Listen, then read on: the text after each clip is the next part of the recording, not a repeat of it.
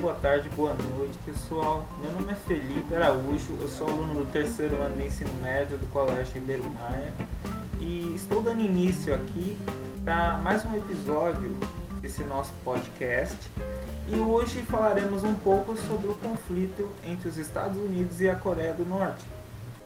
Bom, para que isso seja possível, tenho aqui como convidados os meus amigos. À minha esquerda temos o Pietro, se apresenta aí, Pietro. E aí pessoal, tudo bem? Bora falar um pouquinho aí da Coreia do Norte e dos Estados Unidos e acho que vai dar um, uma discussão bacana, né? Bora. Temos aqui também o Rômulo. Por favor, Rômulo. E aí galera, beleza? Aqui é o Rômulo. Vamos dar uma discutida aí.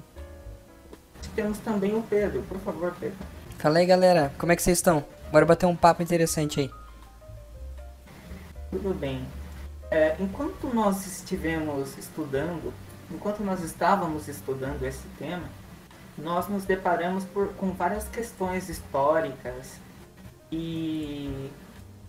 Bom, eu não sei o que vocês pensam disso, mas eu honestamente acho que começar pela raiz histórica das questões que estão para serem discutidas é, é uma boa ideia, né? É o mais adequado, não?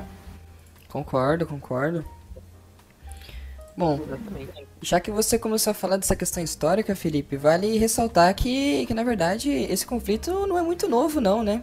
É um conflito que já que se estende já faz bastante tempo. E ele começou lá desde o final da Segunda Guerra, né? No começo da Guerra Fria.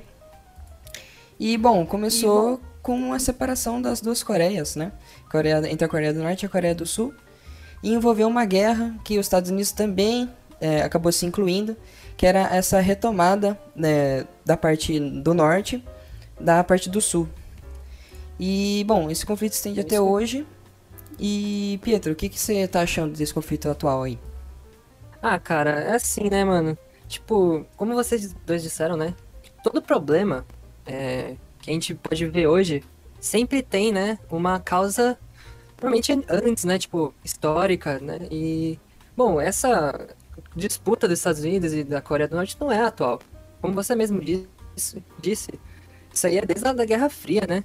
Onde a Coreia do Norte né, se aliou aos, ao URSS, né? A Rússia. E a, do, e a do Sul foi pro lado dos Estados Unidos, né? Do lado do capitalismo e tal. Então essa, essa disputa aí, ela se intensificou alguns anos atrás, tá? Agora. E, mano, a gente vai falar um pouco é, dessa, né, desse dessa tensão que tem entre esses dois países, né? E basicamente é isso. Então, bora, né? Vamos lá.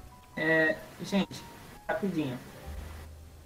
É, eu não sei se vocês chegaram a ver, mas é, é isso é, é, muito interessante, né? Essa disputa é realmente muito antiga, né? Porque uhum. eu não sei se vocês entraram em contato com essas informações, mas em alguns artigos que eu li, falava que a disputa, o problema já, já está aí há muito tempo. Porque eu não sei se vocês sabem, mas a Coreia do Norte, que não, antes não existia essa divisão norte e sul, era uma colônia do Japão. E, e o foi até o final da Segunda Guerra Mundial, quando aconteceu a Conferência de Potsdam, e acabou por destituir as Coreias do domínio do Japão. E muito antes disso, até na, na época em que a Coreia era uma colônia, já existiam problemas ali naquela região. Isso é muito interessante, a gente podia discutir um pouco mais pra frente, né? Sim, com ah, certeza. Beleza. Legal, mano. É, eu acho que até por isso, né, que é, na Guerra Fria, uma tomou um lado, a outra tomou outro, né? Porque, tipo, esse medo de alguém até é, dominar, como o Japão fez mesmo, como você falou, né? É, é um país imperialista, né? colonizou o, a Coreia.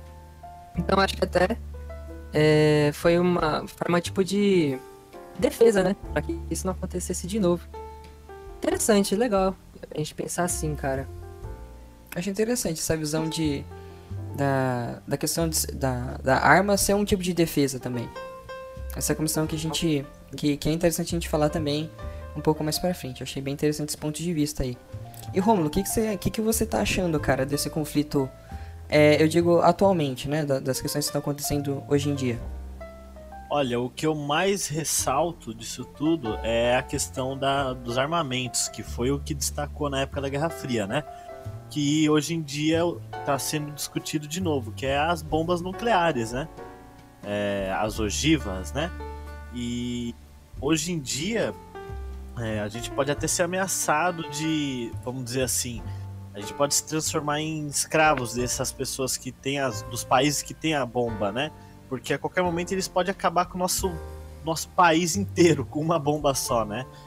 É, então eu acho que no futuro a gente vai estar tá bem lascado em Sim. questão disso, né? Romulo, ainda bem que você tocou na palavra bomba, cara. É, estudos mostram que há uma bomba é, norte-coreana que possui 250 quilotons, né? E o que, que seria esse quiloton? Quiloton é uma medida é, de energia relacionada à explosão, que seria cerca de 16 vezes mais potente do que a lançada em Hiroshima, que possuía cerca de 16 quilotons. Imagina o estrago que tudo isso ia acontecer, né? É, então eu, eu não gosto nem de, nem, Nossa, de, nem de refletir sobre, né? Nem, nem de pensar o que, que, o que, que seríamos da humanidade perante a tanto tanto tanto destroço, né? Sim, inclusive, Nossa, inclusive esse ano é, tiveram notícias do El País que o Trump ele estava prevendo de gastar 750 bilhões de dólares para poder bélico nos Estados Unidos. Então, você vê que até hoje eles se preocupam com isso. Sim. Bem perigoso. Eu imagino também que essa seja uma disputa, que essa é na verdade uma disputa que é, ressuscita muitas questões éticas e de administração de países mesmo, né? Porque questões políticas, na verdade, porque a, a questão do armamento, até que ponto o armamento é algo benéfico e é algo nocivo também para a humanidade. Alguns vão argumentar que o armamento é algo que deveria ser extinguido, outros que é razoável manter Nisso eu cito uma passagem do Príncipe de Maquiavel, em que ele diz o seguinte, que um país sem armas é um país jogado à própria sorte. Não com essas palavras, mas de maneira resumida, né? E é uma forma interessante de se pensar, porque eu não sei se vocês estão a par disso, mas alguns pesquisadores é, dizem dizem que o, o armamento nuclear mantido e produzido pela Coreia do Norte é uma das únicas, uma das únicas coisas que impedem que as potências imperialistas invadam o território norte-coreano. Então, é como se as armas nucleares, a simples existência das armas nucleares estivesse impedindo uma invasão. O que vocês pensam disso? Olha, em questão disso eu concordo até. É, porque é aquele negócio, é, quem não tem, não tem como se defender, certo? Então realmente está largada a sorte, né? E o que, que vocês acham? Eu acho, eu acho muito interessante essa, essa visão. E eu, eu também acho que eu concordo. É, eu, eu, eu, ainda acredito que, que a conversa seja a base para resolver essas questões, mas é, nessa questão de um conjunto, de um país, eu concordo que, que quem não tem é, uma forma de, de ataque, por assim dizer, uma, uma forma de, de, de, de poder bélico, não teria como se defender também. E você, Pedro, o que você acha disso? Cara, assim, se você analisar o armamento em si, a arma é, é um objeto de, só de destruição, né? E, tipo, você investir em destruição é, é uma coisa que você, sei lá, tem muitas coisas para você investir. Tipo, eu, eu, né, construção é muito melhor que a destruição. Mas, nesse caso, é, melhor defesa.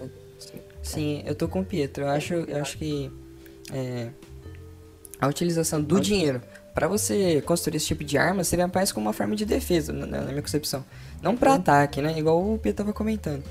E, por exemplo, que nem o, o nosso amigo Romulo falou, 50, 750 bilhões de dólares, cerca de 3,2 trilhões de reais em, nessa questão de, de poder bélico, em ogivas, em exército, eu acho que é um, um tanto quanto exagerado, né?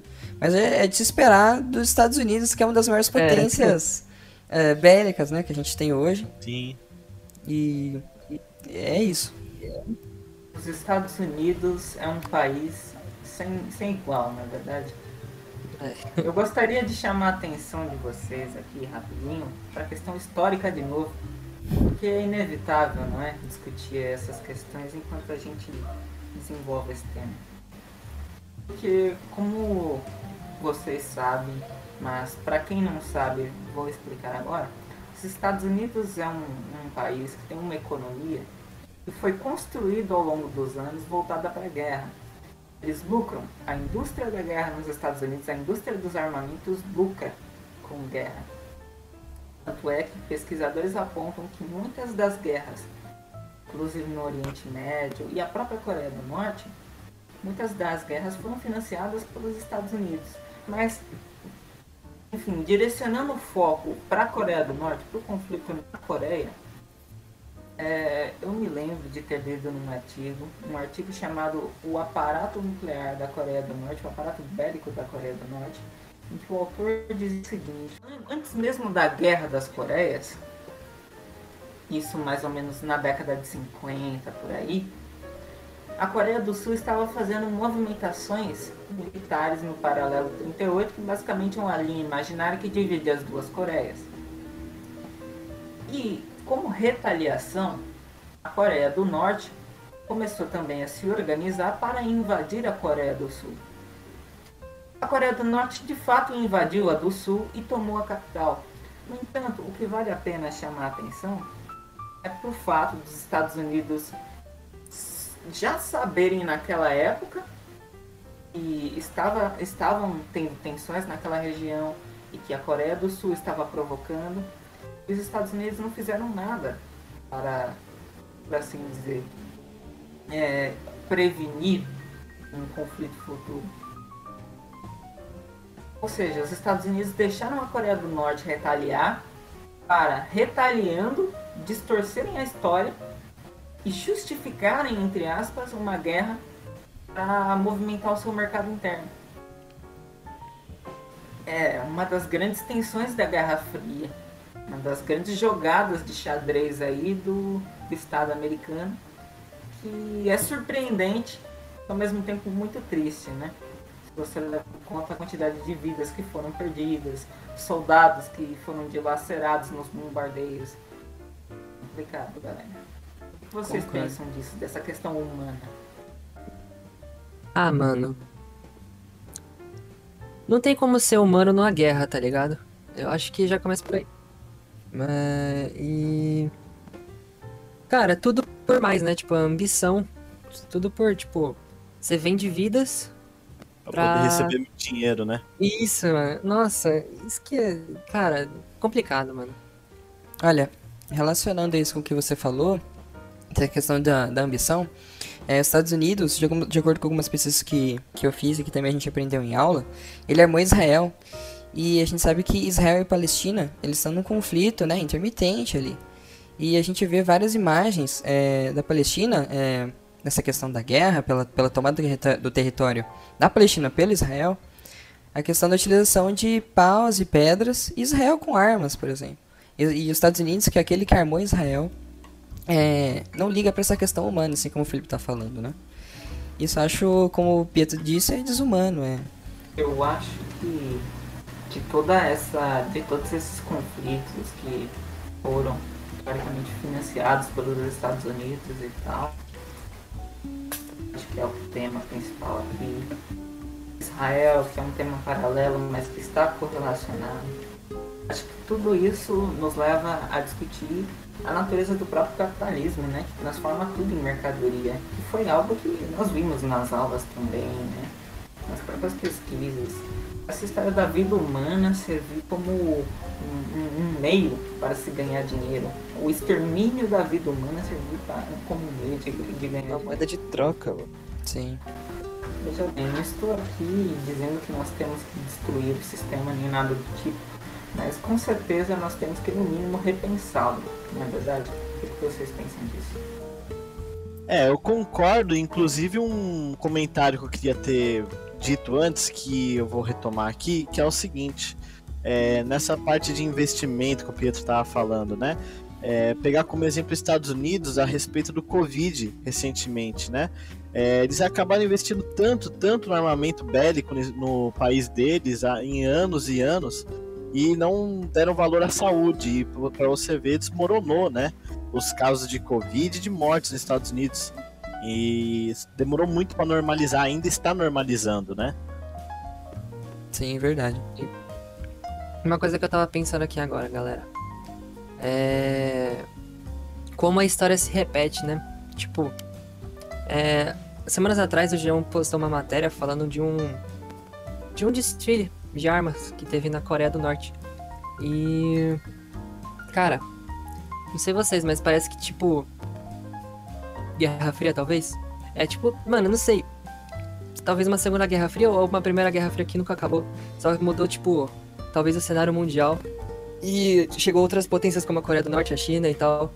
E, cara, é muito interessante, porque dá pra perceber que a Coreia do Norte não aceita de jeito nenhum, e ela tem razão até, essa o passado que ela teve com os Estados Unidos, né? E, mano, é basicamente isso mesmo que eu queria falar. Que eu achei muito interessante isso que eu tava pensando agora e não sei o que vocês acham. Eu acho, se você me permite, uma, uma observação. Eu acho que o povo da Coreia do Norte, ele é muito ressentido. É claro que isso está aberto a debate, porque a Coreia do Norte é um país muito fechado, então nós não temos acesso a exatamente o que acontece lá. Porém, existe um documentário chamado Under the Sun, ou Abaixo do Sol, em que o, cinegra o cinegrafista, né, ele vai na Coreia do Norte e em uma das cenas ele filma o funcionamento de uma sala de aula. Né? E pelo que nos aparenta, a, a, desde cedo as crianças são ensinadas a odiar principalmente o Japão e os Estados Unidos. A odiar mesmo, a de, tipo, de insultar o povo americano, o povo japonês.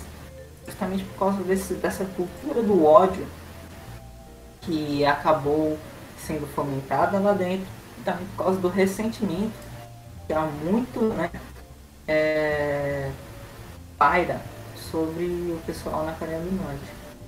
Então assim, é, se é justo, se não é, sou totalmente contra a violência. Porém, eu acho que dadas as condições,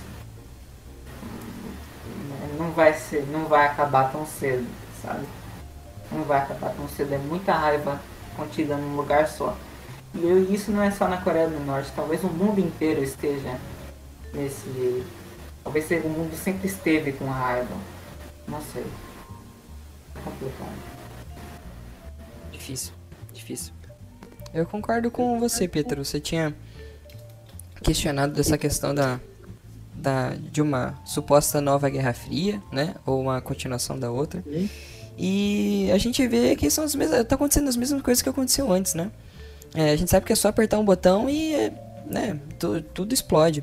Mas é essa, essa, questão desses desfiles, esses discursos de ódio, é, de colocar navio no mar só pra demonstrar, só pra passar perto da barreira é, que os países têm. E eu, eu concordo com você, eu acho que. Eu acho que. Né, na minha percepção, é uma guerra fria, essa guerra fria nunca acabou ela só abrange outros países e se desenvolve com relação a, a novas armas, ou a novas estratégias, né? E também a novos discursos de ódio, né? Então eu tô, tô junto dessa ideia aí, meu. É, exatamente. Se tivesse acabado, eles já teriam parado de produzir as bombas, por exemplo. Né? Ainda está em ativa, bem ativa, né? Sim, sim. Então, gente, o tempo está acabando, então eu acho melhor a gente já sintetizar as nossas nosso raciocínio acerca de tudo isso, o que vocês pensam acerca da questão toda, tudo que foi discutido, para que, bom, para que a gente possa finalizar bem, por favor. Bom, esse voluntário. Opa, fala aqui então, só né, para acabar. Como os senhores disseram, nenhum problema é, da sociedade atual, do mundo, é por acaso. A Coreia tá aí fazendo isso por motivo, como a gente disse, histórico. Então, assim, eu acho que não vai ter, por exemplo, uma terceira guerra, porque, cara, é, é muita responsabilidade ter, né, como vocês disseram, tantas armas nucleares assim. Se um apertar, lascou. O mundo inteiro tá lascado. Não é só um país que vai entrar nessa, nessa, nessa brincadeira. Então é basicamente isso, cara, que eu entendi desse tema. E foi legal. Foi da hora de discutir sobre. Sim, e também o meu ponto é o seguinte: é, se eles não colocarem um limite, vamos dizer assim, ou então finalizar essa guerra que está durando há anos, né? É o que você falou, vão acabar com o mundo, porque não tem limite. É, não é tipo, ah, vamos pôr uma bomba ali ela só vai pegar aquela área. Não é assim, né? É, acaba com a terra do lugar, acaba com tudo, a vida, né? Sim. É que nem Chernobyl. É um exemplo que acabou, ah, foi em Chernobyl, mas as cidades em volta, tudo foi detonada. Então, é, eu acho que, sinceramente, vão acabar com o mundo com essas bombas. Não vão por limite e, infelizmente, a humanidade e tudo vai pro saco. Sim, sim. e o que, que vocês acham? Bom, é, eu também eu concordo com, com o que os, os dois disseram, né? E só para complementar né, a minha opinião, que eu acho um, um tanto quanto é, desnecessário essa demonstração de armas, um desfile, um desfile próprio para demonstrar o poder para outros países. É, mas a gente vê que, que a maioria dos países que possuem tal poder fazem isso, né? Então, acho que o que resta é esperar. Muito obrigado, pessoal. E esse foi o nosso episódio. Agradeço a os ouvintes, a presença dos ouvintes. Agradeço também os nossos palestrantes, por assim dizer. Nossos convidados, não é verdade? É. Valeu, mano. Até mais, galera. Obrigadão. Até mais. Falou!